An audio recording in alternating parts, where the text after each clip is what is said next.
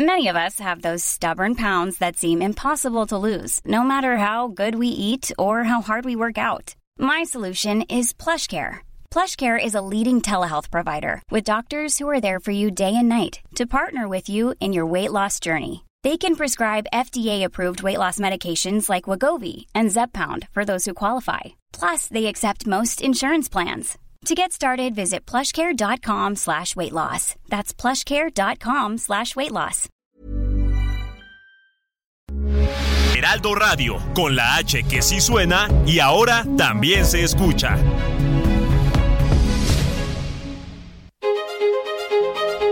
Ruta 2023.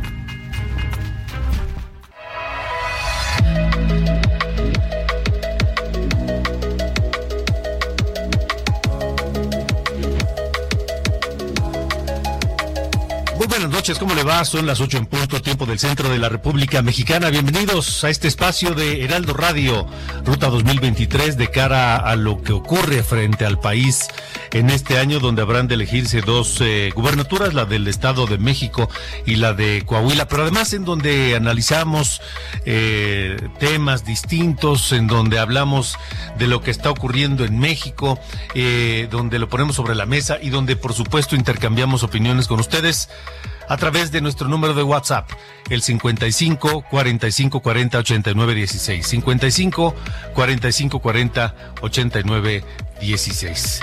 Esta noche, esta noche hablaremos de los países más corruptos del mundo y los menos corruptos. ¿Dónde creen ustedes que se ubica México?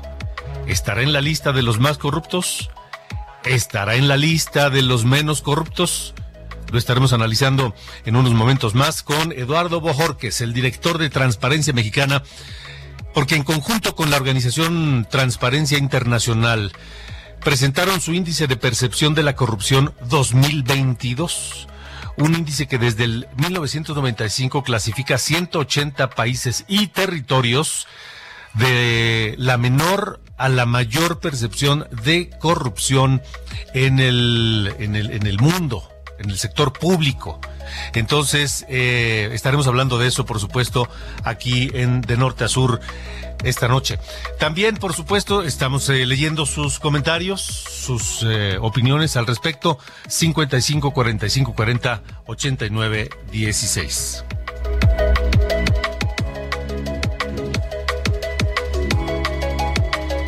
Platicaremos también esta noche con Roy Campos, presidente de Consulta Mitowski, sobre esta reacción del presidente López Obrador a la presencia, a la huella que dejó el ingeniero Cuauhtémoc Cárdenas en el lanzamiento ayer de este Mexicolectivo, este eh, grupo de intelectuales, de políticos, de empresarios, de deportistas, de académicos, de las mentes eh, más brillantes y las reputaciones más eh, reconocidas y respetadas de México, que se reunieron en torno de este grupo México Colectivo para hacer propuestas, para analizar los eh, problemas más urgentes que hay en México y proponer soluciones.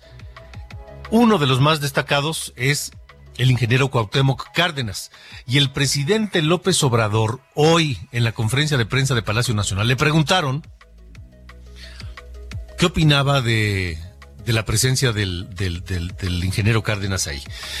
Le preguntaron si él consideraba que eh, eso lo convertía en un adversario en uno de sus adversarios, porque ya sabe que el presidente de México, a cualquiera que que piense distinto con de él y que emita alguna opinión pues que no le gusta al propio López Obrador, pues lo considera un adversario. Entonces eh, le preguntaron eso y él lo que dijo fue que sí, que si el ingeniero Cárdenas eh, sigue siendo eh, o está en ese grupo y actúa de esa manera conservadora, pues es un adversario. Y lo que sorprende es cómo es posible que Andrés Manuel López Obrador diga que Cuauhtémoc Cárdenas es su adversario político. porque, ¿sabe qué? No se explicaría la existencia política hoy de Andrés Manuel López Obrador sin la ayuda, sin el cobijo, sin el consejo y sin la figura del ingeniero Cuauhtémoc Cárdenas. Entonces, bueno, pues ya parece que al presidente López Obrador la, la silla presidencial, pues este le, le, afectó la memoria. Estaremos hablando de eso con Roy Campos esta noche aquí en eh, este espacio de Heraldo Radio. Y también hablaremos de la Auditoría Superior de la Federación, la Auditoría Superior de la Federación que encontró irregularidades en la Secretaría de Educación Pública durante la gestión de Delfina Gómez. Delfina Gómez, que hoy es la precandidata a la gubernatura del Estado de México por Morena. Le tendremos esta noche todo esto y más aquí en Ruta 2023.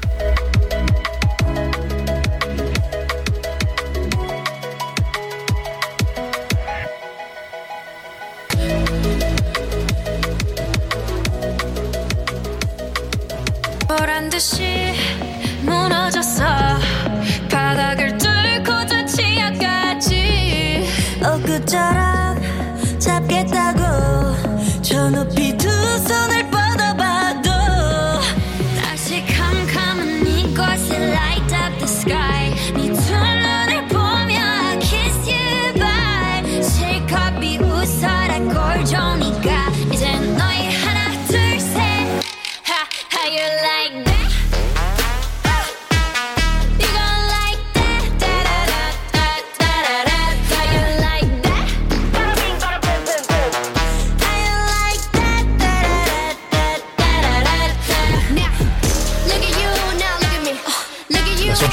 6, las 8 de la noche con 6 minutos, tiempo del centro de la República Mexicana. Mi querido Ángel Arellano, ¿cómo estás? Buenas noches. Muy bien. Estamos escuchando. Estamos escuchando una banda coreana llamada Blackpink. Fíjate que hay noticias para sus fans. Resulta que anunciaron hace eh, pocas horas en sus redes sociales que vienen a México. Ah, Esto quizá oye. para uno que no es tan fan, pues, o uno no es fan, simplemente, pues, sí. pues pasa de noche, ¿no? Aunque, Pero aunque este estribillo por aquí anduvo sonando mucho en en este en redes, ¿no? Pues sí, es que son grupos de que, que suben sus canciones y se popularizan a través de redes sociales, uh -huh. en, pues en TikTok básicamente, que es el exactamente. Que el, Esto estuvo sonando mucho en TikTok. Ajá, ¿no? exactamente. Pues esta esta canción que, que estamos aquí poniendo de, de Blackpink, pues para ilustrar esta información que va a venir Blackpink a el Foro Sol. Así que si usted tiene algunas hijas o hijos fans, me parece el mínimo es 5 mil pesos el boleto. 10 No, mil ¿es y en dicen que puede caer hasta 25 mil. ¿Es en serio 5 mil pesos el cinco boleto? mil pesos. ¿Ya cuánto tiene que no hacer un concierto, Alejandro? Ya es más o Ah, menos bueno, sí, mucho tiempo, manejando, pero- ¿eh? Me acuerdo Sí, sí. cuando este, así decías, no, me fui hasta abajo y dos mil pesos, ¿no? Y ahí está uno pres- presumiendo que ni se ve nada hasta abajo, por cierto. Se ve mejor Sí. las gradas. Pero fíjate que va a ser el 26 de abril del 2023. La preventa va a comenzar el 7 de febrero a través de Ticketmaster. Aguas, porque ya ve que Ticketmaster Sí, ya- sí, no ya- tiene la ya mejor reputación sabe. en este momento. y también hay una cosa que de unos códigos y total que es complicadísimo comprar boletos, Alejandro. Antes te formabas, si te daba la suerte, los comprabas, después ya era vía electrónica y ahí estabas y se acababan rápido, pero bueno, ya. Pero resulta que salen en, en- en, este, en reventa y que unos precios inalcanzables, total que...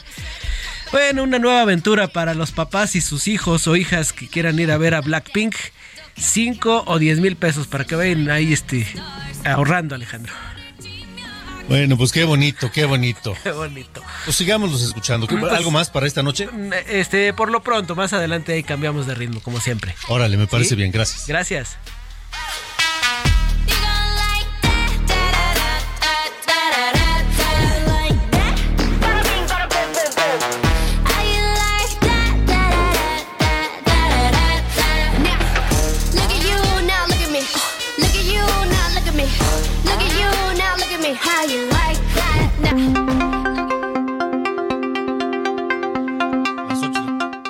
Las ocho de la noche con nueve minutos, tiempo del centro de la República Mexicana. Seguimos en de norte a sur, seguimos en ruta 2023 y em, no sé si ustedes escucharon a la conferencia de prensa del presidente López Obrador esta mañana, donde pues le preguntaron su opinión acerca del colectivo que se presentó ayer, este Mexicolectivo, que reúne a muchas eh, mentes eh, brillantes, trayectorias destacadas en distintas disciplinas, para hacer una serie de propuestas a los eh, principales problemas que tiene México de cara a la elección de 2024. Y el presidente, pues como era de esperarse, descalificó la iniciativa, dijo que se trata de unos este conservadores que están en contra suya y demás, pero entre ellos, entre ellos figuró y dejó huella como como siempre ocurre donde se presenta el ingeniero Cuauhtémoc Cárdenas Solórzano, quien, por cierto, ya se ya, ya, ya aclaró públicamente que marcó distancia de este, de este grupo. Eh, así, así habló el presidente esta mañana cuando le preguntaron sobre el ingeniero Cárdenas, sobre si era su adversario y están pues eh, en contra de nosotros, de la transformación del país, que están más cerca del bloque conservador, es una especie de ala moderada del bloque conservador. En política sí, sí él asume una postura de este tipo. Lo estimo mucho, lo respeto, lo considero precursor de este movimiento, pero estamos viviendo en un momento de definiciones y esta ancheta está muy angosta, no hay para dónde hacerse. Es estar con el pueblo o con la oligarquía, no hay más, no hay justo medio.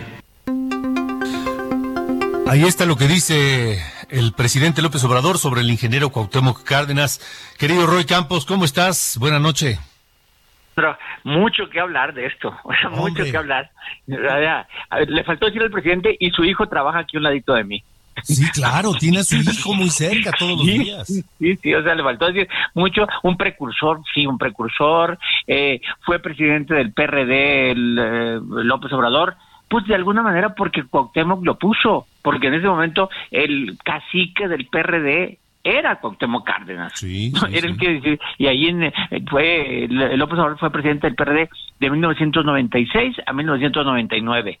Pues es la época de la fortaleza, el partido del PRD era de lo era de Cuauhtémoc Cárdenas, ¿no? Entonces era presidente del partido cuando Cuauhtémoc ganó la Ciudad de México. Total, la historia es, es larga. Pero a ver, este grupo, México Colectivo, es como dices tú, lleno de mentes brillantes. Podemos hablar Diego Valadez, Pepe Narro, o sea, ¿no? Patricia Mercado, mentes brillantes que de repente pueden no estar haciendo política de tierra, pero hacen piensan, digamos, ¿no? Y se presenta y es un nuevo grupo, porque han surgido varios, que nos dice pues que este país hay que repensar muchas cosas, el estilo de gobierno, el, el sistema de salud, todo lo que quieras. Pero cuando la nota, o sea, tú diste en este momento la nota y la diste ayer, y cuando la nota no es lo que dijeron, o realmente nos acordamos algo importante de lo que dijeron, sino la nota es quiénes fueron y quiénes faltaron. Así es. E, esa era la nota. Se juntaron estos y no fue Cuauhtémoc Cárdenas. Esa era la nota. Realmente el contenido era, era pasable porque muchos han hecho su análisis, lleno de análisis. Bueno, si lo hubiera dejado pasar López Obrador, no pasa nada. Nada pasa. No, no, nada. Pues simplemente se formaron y luego se van a juntar para hacer o algo electoral, a lo mejor. Pero se lo preguntan al presidente y lo eleva de sonido, lo eleva de volumen. Cuando realmente hay un enfrentamiento entre él y Cuauhtémoc Cárdenas, que por cierto, no es nuevo no es nuevo. Nomás hay que recordar, nada más como dato, 2006, aquella elección donde López Obrador perdió por nada, ¿no? Por punto 56. Con, con, Felipe Calderón. Que Cuauhtémoc Cárdenas en ningún momento se presentó a apoyarlo en la campaña. Sí, sí, no, sí. no hizo ningún spot para apoyarlo y el día de la elección para no votar se fue del país. O sea, no eh, es claro que no tienen un antecedente de ser muy amigos electoralmente. ¿No? Entonces, pues López Obrador pues ya lo empuja y le dice, no hay puntos medios, o estás de aquel lado o estás conmigo, no, o sea, estás de allá o acá. Y entonces pues lo empuja para allá, pues, políticamente, si apoya a estos, pues no está conmigo, somos enemigos políticos. Entonces yo creo que sí le elevó de tamaño López Obrador el valor al mismo Cuauhtémoc Cárdenas y el valor al grupo que se presentó. Sí, eh, es, es lo que siempre dice el presidente, o estás conmigo o estás contra mí. Y no se va y, no se, no es cierto, ¿eh? no se vale, porque no hay no, no, no hay justo medio. No, pues, quién sabe si sea justo o no, pero sí hay medio, o sea, se vale criticar sin estar contra él. O sea, se vale, ¿no? O sea, así como eh, en su momento criticamos a Peña, a Calderón, ¿no? en su momento la guerra de Calderón siempre la criticamos, o sea, sí se criticaban cosas, pero en este momento, en el nivel de López Obrador, si criticas es que no estás conmigo. Y no estás conmigo y te digo, como le dijo a Lorenzo Córdoba, farsante, nada más. Sí, sí, sí, sí, terrible. Eh, Roy, eh, haciendo un poco de historia y concatenando hechos, eh, ya decías tú, Cuauhtémoc Cárdenas pues fue el cacique de, del PRD. Del PRD, sí. Si, si, si López Obrador fue presidente del PRD, fue gracias a Cuauhtémoc Cárdenas. Sí. Gracias a que fue presidente del PRD, se convirtió luego en candidato a jefe de gobierno del Distrito Federal y luego jefe de gobierno. Y gracias a eso y a su estrategia de las mañaneras, eh, se convirtió luego en candidato presidencial ¿no? Eh, fíjate, ahorita que está haciendo la historia, ubícate en 2000, la candidatura de 2000. El triunfo de, de, de, López Obrador sobre en el entonces Santiago Krill, que fueron candidatos los dos, se dio por poco, ¿eh? Ganaron por cuatro o cinco puntos, no, no, fue, no arrasó López Obrador. Y ese triunfo se, debió, ese triunfo se debió a que en la boleta presidencial aparecía Cuauhtémoc Cárdenas y jalaba el voto del PRD. Entonces, si no, hubo, Fox hubiera hecho ganar a Krill, pero Cuauhtémoc Cárdenas con sus votos hizo ganar. Entonces, sí, de alguna manera, su carrera política la inicia en una candidatura donde gana la jefatura de gobierno en pareja con Cuauhtémoc Cárdenas. Y que jefa de gobierno en ese momento era Rosario Robles. Así es. Y luego, eh, eh, volviendo a ese, a ese 2000, a esa historia, este, si fue jefe de gobierno, fue por lo que ya dijimos del apoyo de Cárdenas, su, su, su, su, paso en la presidencia del PRD, y porque Fox no se atrevió a ponerle un alto y hacer valer la falta de residencia que tenía López Obrador para ser jefe de gobierno. Ah, oye, esa quién sabe si la carguemos a Fox. Al menos a Diego sí, por, ahí, ¿no? Porque sí, en, en, algún momento, en algún momento eh, el PAN estuvo estuvo con el poder de quitarle la candidatura. Para el que nos escuche es López Obrador ya estaba tratando de ser candidato a gobernador en Tabasco. Ya estaba incluso ah, registrado allá cuando lo convencieron de que se registrara como candidato a jefe de gobierno. Y para cuando ya te, había sido que era candidato allá, se registra aquí y muestra como residencia un recibo del uso de agua de su departamento de aquí. Se lo podían haber impugnado, se lo podían haber impugnado porque había declarado ante autoridad ser residente de Tabasco. Y entonces se lo podían haber impugnado y decidieron, tanto el PAN como el PRI, que podían haberle tumbado, no impugnarle, le dejaron correr y ganó la jefatura de gobierno. ¿no? Entonces, sí como la historia de él está, y a Fox le podríamos haber cargado el desafuero si queremos, ¿no? Eh, porque ese ya le tocó a Fox. Pero sí, López Obrador ha corrido con todos ellos. Eh, ¿Qué enemigos tiene? Pues al que más odia parece es a Calderón, ¿no? De la elección de 2006. Pero con Cárdenas nunca ha sido amigo. O sea, nunca ha sido amigo, ¿no? siempre han, o búscale eh, la historia de que cuando ha hablado bien uno del otro y siempre están a medias tintas, ¿eh? eh nunca, nunca se lanzan totalmente. Roy, ¿tú crees que le está disputando ya de cara y, abiertamente al ingeniero Cárdenas el liderazgo de la izquierda en México, porque eh, solo bastó que lo dijera en la mañanera hoy López Obrador para que lo hiciera lo mismo Mario Delgado y Claudia Sheinbaum y, pues todos los que están apoyándolo de su lado, ¿no? A ver, yo, no, yo, yo no tengo duda, ¿no? No le está disputando nada. López Obrador es el líder de la izquierda es el político más importante de este siglo, eh, va a quedar, aunque cuando acabe este siglo va a estar en los libros de historia, pues es el político más importante de los primeros 23 años del siglo, o sea, no, no, no podemos negarle ese papel. Y ya se volvió líder de la izquierda porque a final de cuentas haber ganado es distinto que haber competido. O sea, Cárdenas compitió tres veces. ¿no? Eh, porque sí, en la izquierda él fue el candidato, fue el líder, fundó un partido o se fundó un partido alrededor de él, porque Muñoz Ledo también jugó ahí, se fundó un partido alrededor de él y era una cara visible, pero nunca fue tan popular ni generó las masas de López Obrador. Sí. ¿Qué nos dice, ya que mencionas a Porfirio Muñoz Ledo, Roy, estamos platicando con Roy Campos, eh, ¿qué nos dice el hecho de que López Obrador haya roto como, pues como rompió como con, Porfirio Muñoz Ledo y, y ahora con Cuauhtémoc Cárdenas ya abierta y públicamente. ¿Qué, qué, qué dice eso de López Obrador?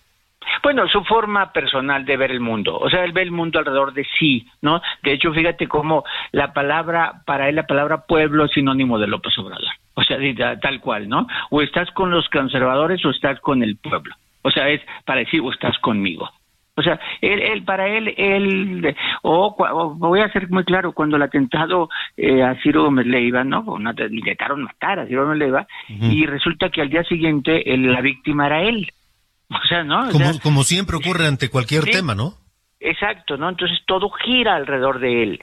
¿no? El gobierno, las declaraciones, y entonces cuando se forma este grupo, es un grupo que no quiere la cuarta transformación, no, no dijo que está pensando cómo resolver, o otro político tradicional hubiera dicho, pues voy a leer sus propuestas a ver si alguna es aceptable, o sea, sin tener que pelearse, pero la estrategia política de López Obrador desde que llegó, y tal vez desde antes, pero desde que llegó, es la polarización. O sea, es como estrategia política lo que saques, ¿no? El atentado, una masacre, una detención, el juicio de García Luna, pues ahora este grupo y la no asistencia de, de Cuauhtémoc, fíjate, se peleó con el que no fue. Con el que no fue, claro. sí. Ahora, Roy, sabemos que el presidente no hace nada sin antes medir sus cálculos electorales. Sí. ¿Cómo crees que esta declaración de, adversario a Cuauhtémoc Cárdenas le va a redituar electoralmente? Mira, primero uno pensaría que le quita algo, ¿no? Con la forma de ser de López Obrador, dice, ¿por qué? Porque seguramente en el grupo de simpatizantes de Morena, seguramente hay un porcentaje que viene de la época cardenista y que le cae bien Cárdenas. Entonces seguro va a escuchar a Cárdenas y si Cárdenas compra el pleito y si Cárdenas durante la campaña o algo y dice no podemos seguir por este rumbo, eh, pues ya estuvo bien, ya llegó a la izquierda, pero ya es hora de movernos para otro, si o algo más moderado. Si Cárdenas da alguna opinión, sí va a haber un grupo, no sé cuántos, ¿no? Uno, dos, tres, no sé, en su momento hay que ver candidatos, en donde Cuauhtémoc Cárdenas va a jalar algo, siempre y cuando también Cuauhtémoc Cárdenas decida jugar. Cuauhtémoc Cárdenas no ha jugado electoralmente. O sea, no, no, nunca, no lo hemos visto ni en el 6, ni en el 12, ni en el 18 moverse para ningún lado electoralmente. ¿No? Aquí hizo un grupo, parecía que sea un grupo más ligado al Movimiento Ciudadano, ¿eh? de, no a todos los partidos. Sí, sí. estaba muy cargado Movimiento Ciudadano. Eh, tanto personajes como el único presidente eh, que había de frente de partido. Y, pero se deslindó hoy, Hoy dice, no, pues me avisaron que estaban usando mi libro para basarse en él. Pues se los agradezco, pero pues yo desde después de varias reuniones les dije que yo ya no seguía con ellos. Sí. Ahora, Roy, brevemente, antes de que nos corten, ¿cómo va a influir o, a pesar eh, esta, eh, primero la distancia que marcó el ingeniero Cárdenas con este grupo eh, México colectivo y la reacción de López Obrador? Eh, mira, si, si me apuras, en un mes dejamos de hablar totalmente de ello, ¿eh? O sea, si ahorita ya te trata de recordar algún grupo que se haya formado, sí se formaron muchos, pero ya se nos olvidó ni qué proponían, ni qué hacían. ¿Por qué? Porque la parte electoral nos va a comer. Nos va a comer el Estado de México, Coahuila, no de la formación de alianzas, los pleitos interiores. Las corcholatas. Las corcholatas, o las no corcholatas, porque ahora ya no sé qué, ¿no? Y nos va a comer y se nos va a olvidar, van a volver a aparecer porque se van a manifestar otra vez, eh, creo en abril, con las, eh, ¿no? O con las propuestas que reciban. Vamos a ver propuestas. Ahorita no hay propuestas, eso fue puro diagnóstico. Y entonces a lo mejor hacen otra rueda de prensa y vamos a seguir a ver quiénes van, quiénes siguen, y si vemos en ese grupo alguno de los aspirantes fuertes presidenciales, imagínate que ya veamos ahí en ese grupo a Colosio, que no estaba ahí en el Movimiento Ciudadano, que veamos a Colosio, que veamos a Glitelles, o que, entonces ya va a ser importante. Pues ya lo esperaremos. Roy Campos, te agradezco mucho y te mando un fuerte abrazo. Hasta luego, Alejandro. Adiós. Roy Campos, presidente de Consulta Mitowski, siempre, siempre muy interesante escucharlo. Pero también quiero leerlos y conocer qué opinan ustedes.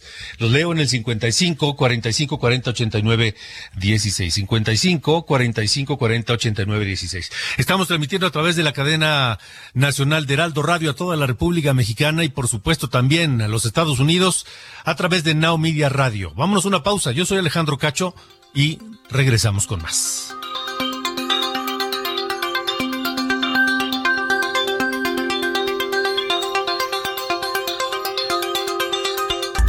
Alejandro Cacho en todas las redes. Encuéntralo como Cacho Periodista. Heraldo Radio, la H se lee, se comparte, se ve y ahora también se escucha.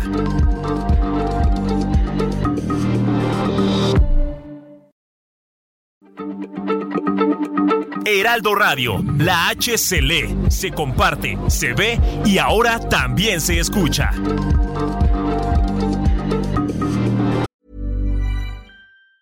Hey, it's Ryan Reynolds and I'm here with Keith, co-star of my upcoming film If, only in theaters May 17th. Do you want to tell people the big news? All right, I'll do it. Sign up now and you'll get unlimited for $15 a month in six months of Paramount Plus Essential Plan on us. Mintmobile.com slash switch. Upfront payment of $45 equivalent to $15 per month. Unlimited over 40 gigabytes per month. Face lower speeds. Videos at 480p. Active Mint customers by 531.24 get six months of Paramount Plus Essential Plan. Auto renews after six months. Offer ends May 31st, 2024. Separate Paramount Plus registration required. Terms and conditions apply if rated PG. Las coordenadas de la información. Con Alejandro Cacho.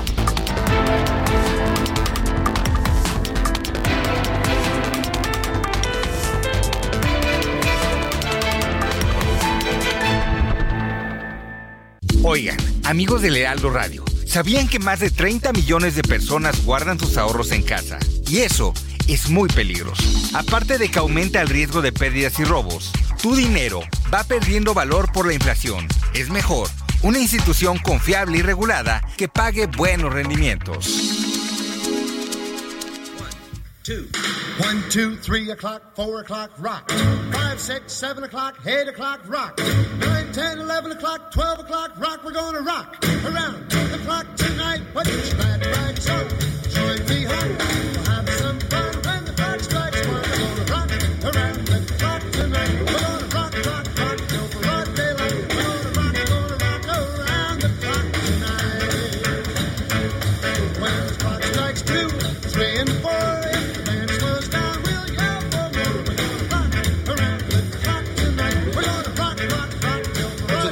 Con 31 minutos, tiempo del centro de la República Mexicana. Continuamos en De Norte a Sur, eh, en este espacio de Heraldo Radio.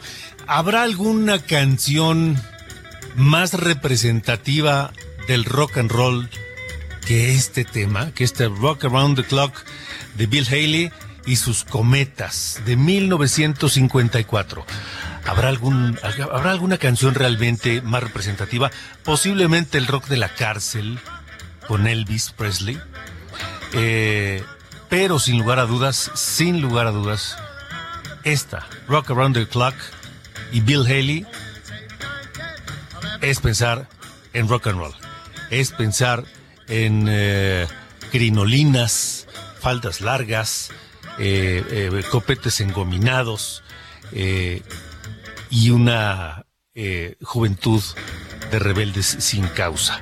31 de enero de 1957, la disquera británica Decca Records anuncia que Bill Haley y sus cometas vendieron más de un millón de copias de este Rock Around the Clock tan solo, solamente en el Reino Unido. Más de un millón de copias solo en el Reino Unido. Es la primera canción de rock and roll que llegó al número uno de la lista en ventas en los Estados Unidos después de que se publicó en 1954.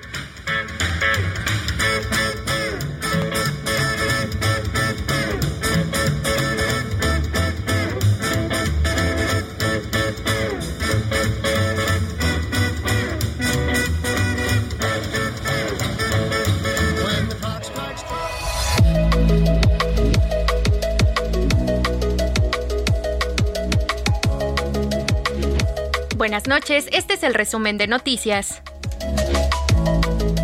Mario Delgado, dirigente nacional de Morena, informó que el partido publicará en julio la convocatoria para definir a su candidatura presidencial para 2024 y que se definirá bajo el método de encuesta. Recordemos que el senador Ricardo Monreal, quien aspira a la candidatura, dice no confiar en que Morena realice las encuestas, por lo que pidió que se realicen por empresas externas.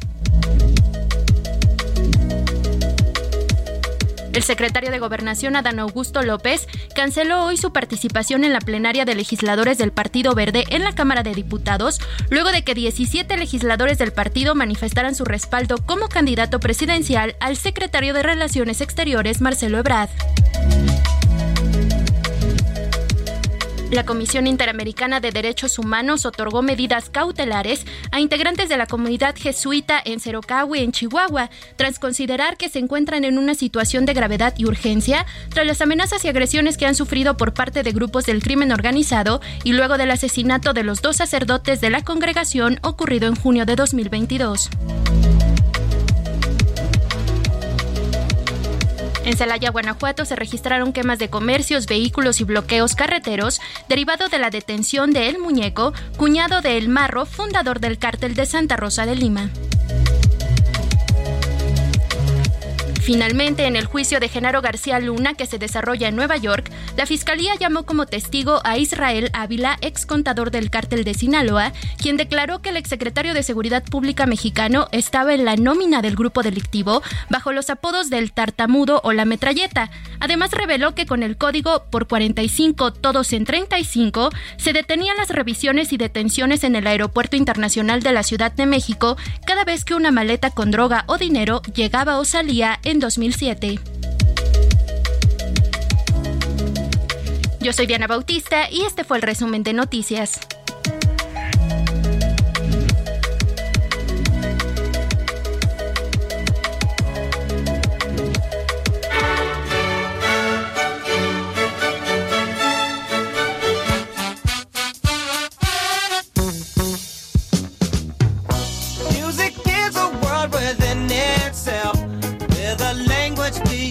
¿Qué pasa, mi querido Carlos Allende? Oye, viendo aquí tu tema.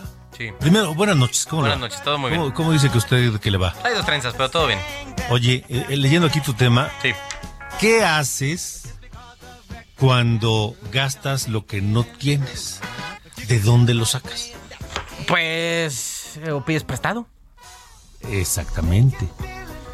Es Esa la es única la- opción, me única. pare- o- Uno, o robas o pides prestado, ¿no? Exacto.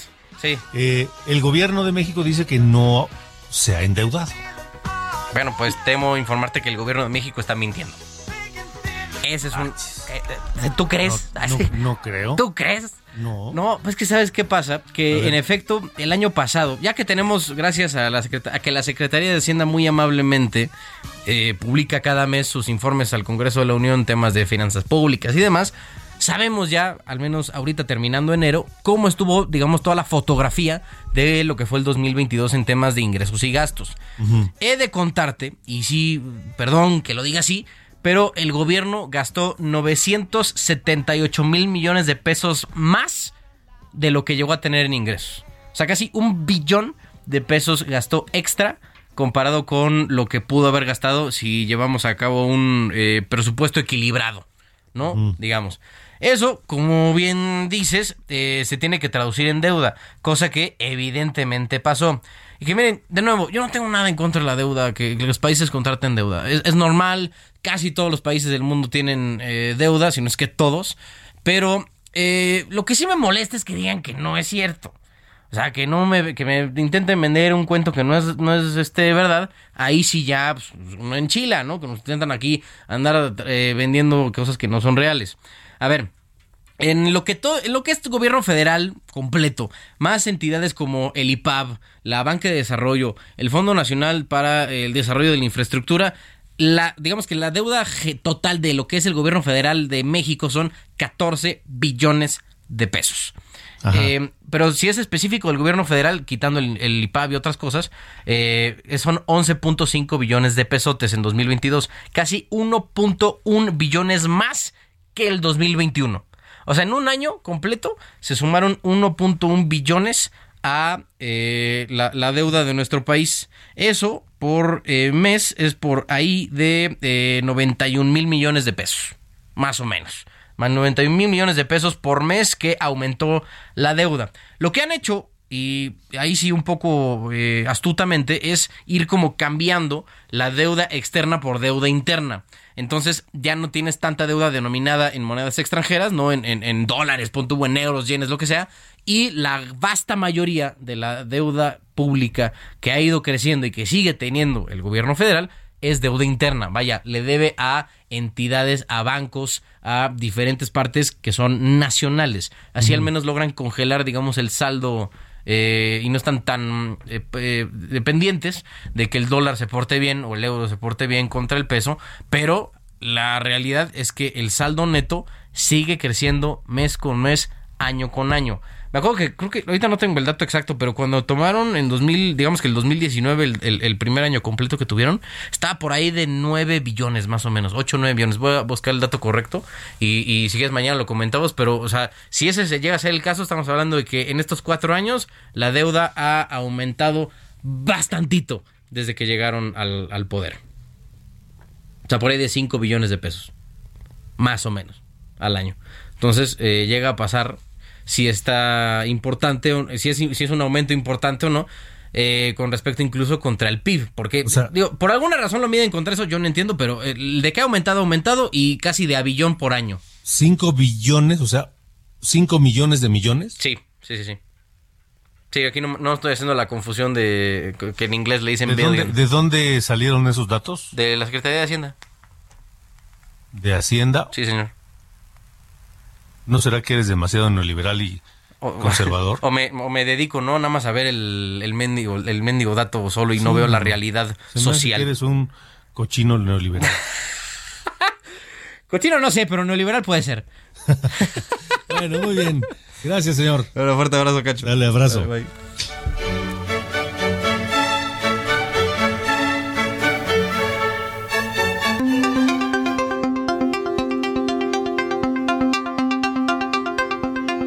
Bueno, continuamos esta noche eh, transmitiendo a través de la cadena nacional de Heraldo Radio en toda la República Mexicana, por supuesto. Con enorme gusto eh, le saludamos y le, le comento que el gobernador de San Luis Potosí, Ricardo Gallardo, entregó cerca de 5.300 millones de pesos en recursos del ramo 33 a los 58 municipios del estado. En promedio fue un aumento para cada uno de 20% y con este dinero se atenderá a las necesidades más urgentes como pues en materia de infraestructura, por ejemplo, servicios básicos, agua potable, alumbrado, drenaje, pavimentación y otros.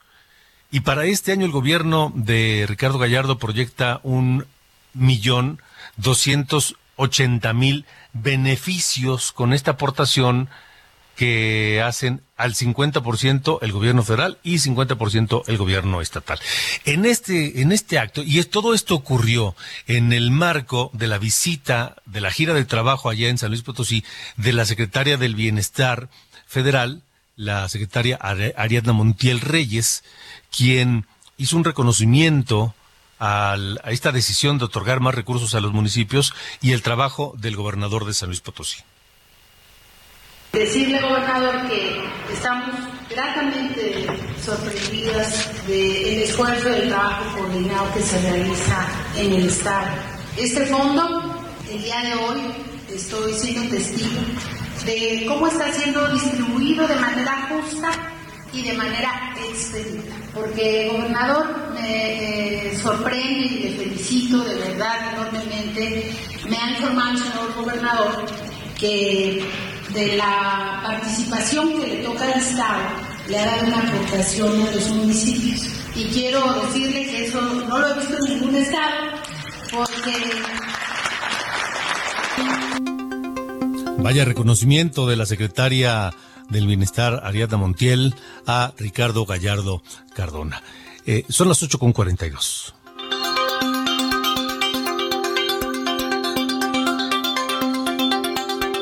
Seguimos eh, esta noche y vamos a hablar de este informe que dieron a conocer Transparencia internacional y por supuesto Transparencia Mexicana tuvo su, su, participación en esto.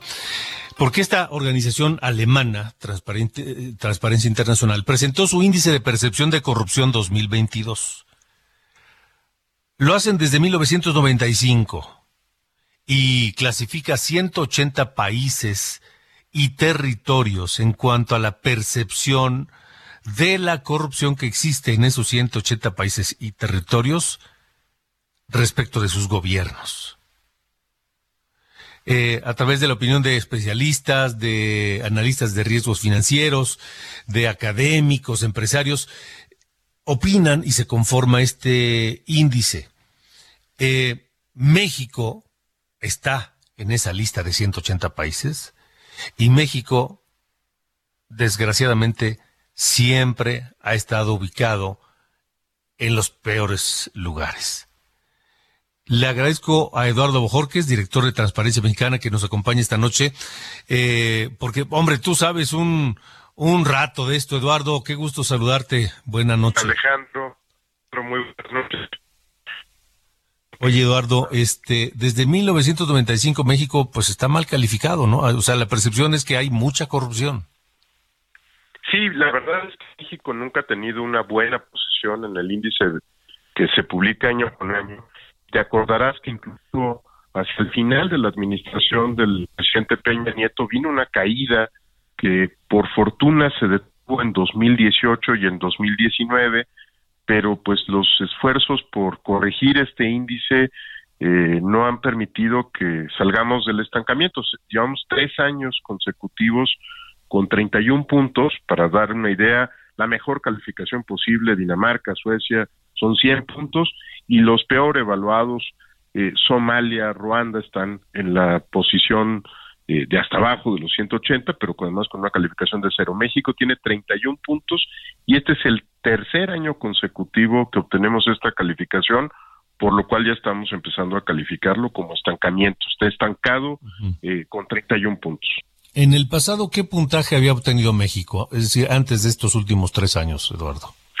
Mira, veníamos en, caída eh, y por fortuna se repuntó en 2018 y 2019, lo que nos permitió llegar a los 31 puntos.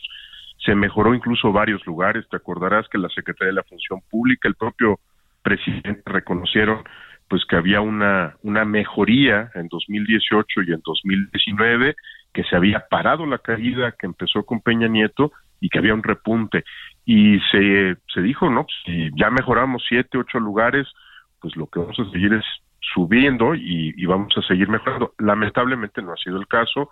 Eh, lo que ocurrió al principio de la administración, eh, que reconocimos, Alejandro, tú y yo lo debemos haber platicado en esos días, cuando se sale bien, hay que decirlo, y cuando no se está bien, pues también hay que pasar las, las, los mensajes, las noticias en este tema. Entonces, eh, esa mejoría de varios lugares que se tuvo al principio de la administración López Obrador, se detuvo en el tercer año de gobierno y ahí seguimos. Y más bien lo que nos preocupa en este momento es que pueda haber una caída, ¿no? Si una cosa es estar estancado y otra cosa es seguir cayendo y que se cierre con fuerza en esta agenda, que ha sido la prioridad, pues no solo del gobierno, sino de la sociedad mexicana, Alejandro. La verdad es que ha sido una exigencia ya por años, ¿no? Que se controle el fenómeno de la Ahora, Eduardo, eh, en otras palabras, veníamos mal. Eh, los mexicanos, los mexicanos eh, históricamente hemos considerado que hay mucha corrupción en el gobierno mexicano, pero en los últimos tres años la percepción es que seguimos estando mal. Es decir, esto de que el presidente saca su pañuelo blanco y dice ya se acabó la corrupción, pues eh, eso no es lo que piensan los mexicanos.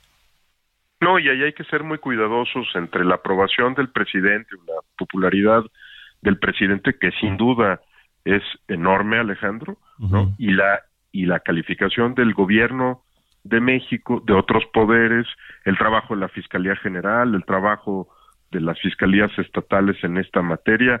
Eh, yo creo que la opinión pública entiende muy bien la diferencia entre lo que piensa o siente del presidente y lo que está viendo en términos de la corrupción. Eh, solo te comparto un dato. Eh, el INEGI ha dado cuenta, el propio eh, Instituto de Estadística, Geografía e Informática ha dado cuenta que ha crecido la corrupción en trámites y servicios que afectan más a las familias, es decir, no es solamente un asunto de percepción, incluso hay datos sobre esto, y tú lo has dado cuenta en los espacios informativos eh, que tienes, ninguno de los grandes casos de corrupción señalados por este gobierno, el caso de Odebrecht, el caso de Vitol, el caso eh, que tiene que ver con Segalmex, han terminado en sentencias firmes para nadie, ¿no? Eh, se ha hablado de ellos, se abren carpetas de investigación, están algunas en la Fiscalía General de la República, pero al día de hoy no se no se ha encontrado a nadie responsable, un juez no ha encontrado a nadie responsable y tampoco se ha devuelto el dinero desviado a las arcas de la nación, que es otro asunto que ha sido un compromiso al más alto nivel de este gobierno. El dinero desviado no está de vuelta en las arcas de la nación, no hay evidencia de tal cosa. Entonces tenemos un pues un fenómeno muy interesante, la gente puede sentir aprecio, respaldo, solidaridad, darle un voto de confianza al presidente en esta materia, pero el índice ilustra que también saben que no se está moviendo al ritmo que se necesitaría para pues estar con los países que deberíamos estar, Alejandro, porque tampoco este, está, se plantea otra cosa, ¿no? Estar cerca de nuestros competidores comerciales de otras economías de América Latina, como Brasil, como Chile, eh, no se está planteando convertirse en Dinamarca, ¿no? Sino controlar el fenómeno y, estar con todos los países con los que competimos o nuestra historia y tradición. ¿no? Eh, no sé si en este diagnóstico se dice, Eduardo, estamos platicando con Eduardo Bojorques, eh, quien, quien, quien es un hombre que ha estudiado durante muchos años la corrupción, director de Transparencia Mexicana. No sé si en este reporte se diga qué es lo que habría que hacer, qué debería ocurrir en México para que los mexicanos consideremos que ya hay menos corrupción. Mira, como decíamos hace un momento, los casos de corrupción que el propio gobierno ha denunciado tienen que encontrar pues condenas, sentencias, Alejandro, no hay de otra, ¿no? O sea, no, no basta la exposición mediática nada más. No, si tú lo exhibes, lo planteas como un problema, dices que lo vas a enfrentar, tienes que llegar, llevarlo a sentencia. Si dices que vas a recuperar el dinero desviado, pues lo tienes que recuperar, ¿no? Porque imagínate qué bien se vería miles de millones de pesos que regresan a las arcas y que construyen nuevas escuelas, hospitales. La verdad es que cicatrizaría la herida histórica del país. Y la otra cosa es que, eh, pues yo creo que no es una buena idea eh, denostar el trabajo de tu propio gobierno, porque cuando, cuando dice, por ejemplo, el presidente que el Sistema Nacional Anticorrupción es una simulación, pues se está refiriendo a la Secretaría de la Función Pública Federal, se está refiriendo a la Auditoría Superior de la Federación, que depende del Congreso, se está refiriendo a la Fiscalía, pues que él mismo nombró, no, no, no es un órgano nuevo, ¿no? Es, es el, son los mismos eh, agentes que él nombró en esas posiciones. Entonces yo diría que le hace un flaco favor a quien trabaja en función pública, en auditoría superior o en la fiscalía, si, si el propio presidente de tu trabajo. Yo creo que debería darles apoyo, respaldo, fuerza para que puedan actuar con independencia en todos los casos, independientemente del color político. Eduardo Bojorques, te agradezco siempre tu disposición para platicar con nosotros. Muchas gracias. Al contrario, Alejandro, muchas gracias a ti. Muy buenas noches a la audiencia. Buenas noches, buenas noches. Las 8 con 51. Ruta 2023. Mire, ya que hablamos de, este tema de la corrupción y de la percepción de la corrupción, y en el marco de la Ruta 2023, la Auditoría Superior de la Federación dio a conocer un informe hoy donde reporta que encontró irregularidades en la Secretaría de Educación Pública durante la gestión de Delfina Gómez, quien en este momento es la precandidata a gobernadora del Estado de México por Morena. Dice la Auditoría Superior de la Federación, el impacto económico de las observaciones de auditorías al programa fue de 1.073.2 millones de pesos, del cual el monto por aclarar ascendió a 830.7 millones de pesos. Eso dice en su informe la Auditoría Superior de la Federación. En respuesta, la Secretaría de Educación Pública dice que los recursos catalogados por la auditoría como gasto federalizado son autorizados y ejercidos por las autoridades locales y de cada plantel escolar. El ejercicio de los recursos es responsabilidad de las instituciones educativas, quienes cuentan con su propio órgano de gobierno colegiado que autoriza el ejercicio del gasto y, en su caso, las modificaciones al presupuesto, dice el comunicado. Híjole, híjole, vamos a esperar a ver qué dice la propia Delfina Gómez, que anda en campaña. Pero aquí la están, aquí la están este, mencionando. Vamos con Gerardo García rápidamente el reporte de hoy en esta carrera por el Estado de México. Gerardo. Hola, ¿qué tal? Muy buenas noches, Alejandro, y también al auditorio. La precandidata del PRI a la gubernatura mexiquense, Alejandra del Moral Vela, se pronunció por la defensa del Aeropuerto Internacional Felipe Ángeles y aclaró que no es de ningún partido, sino ya es de los mexiquenses. La priista primeramente emitió este pronunciamiento en las redes sociales, pero posteriormente en su visita al municipio de Isidro Favela, este ubicado en, la parte norte de la entidad, también continuó con este mensaje. Eh, eh, dijo en este, eh, en este mensaje, argumentó que el AIFA opera en suelo mexiquense y ya se concluyó, incluso en diciembre se ubicó como uno de, los, eh, de las mejores terminales con más vuelos en todo el país, por ello subrayó que su desarrollo es fuente de bienestar para miles de mexiquenses y por eso hace este pronunciamiento. Mi reporte desde el Estado de México. Gracias Gerardo, gracias por la información. Así llegamos al final de este espacio. Gracias por habernos acompañado esta noche. ¿Tenemos musiquita? A ver. Sí, tenemos música y tenemos aquí, ni más ni menos, Rock and Roll All Night. Rock and Roll toda la noche. Que el 31 de enero del 2001 se anunció que eh, Peter Chris, el baterista de Kiss, dejaría la banda y sería sustituido por Eric Singer. Con Kiss nos vamos esta noche. Gracias por habernos acompañado. Hasta mañana.